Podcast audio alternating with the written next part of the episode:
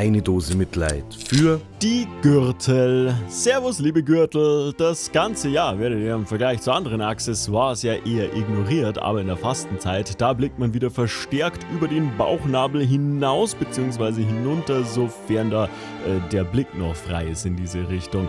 Den Gürtel enger schnallen, das ist aber eine Redewendung, die eigentlich nichts mit der Fastenzeit zu tun hat, sondern mit der Zeit, in der wir leben, nämlich der Zeit der Ungewissheit und politischer Umwälzungen und die dauert nicht nur 40 Tage, sondern, also meiner Berechnung nach, mindestens schon 40 Jahre. Äh, wobei ich auch noch nicht 40 bin.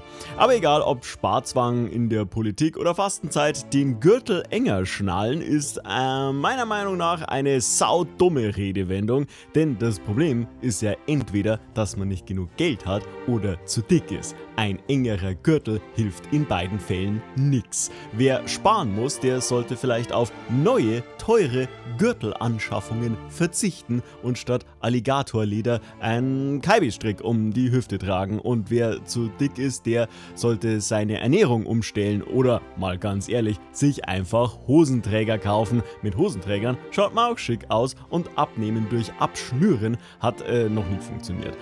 Wobei, das ist natürlich leicht gesagt für mich, weil eigentlich muss ich ja nicht den Gürtel enger schnallen, das müssen immer die anderen. Weil wenn man sagt, man muss eben den Gürtel enger schnallen, dann ist man generell wer anders und nicht Mann selbst.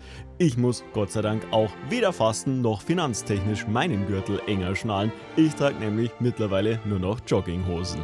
Daher, liebe Gürtel, eine Dose Mitleid, haltbar bis zum Ende der Fastenzeit oder bis zum Aufschwung.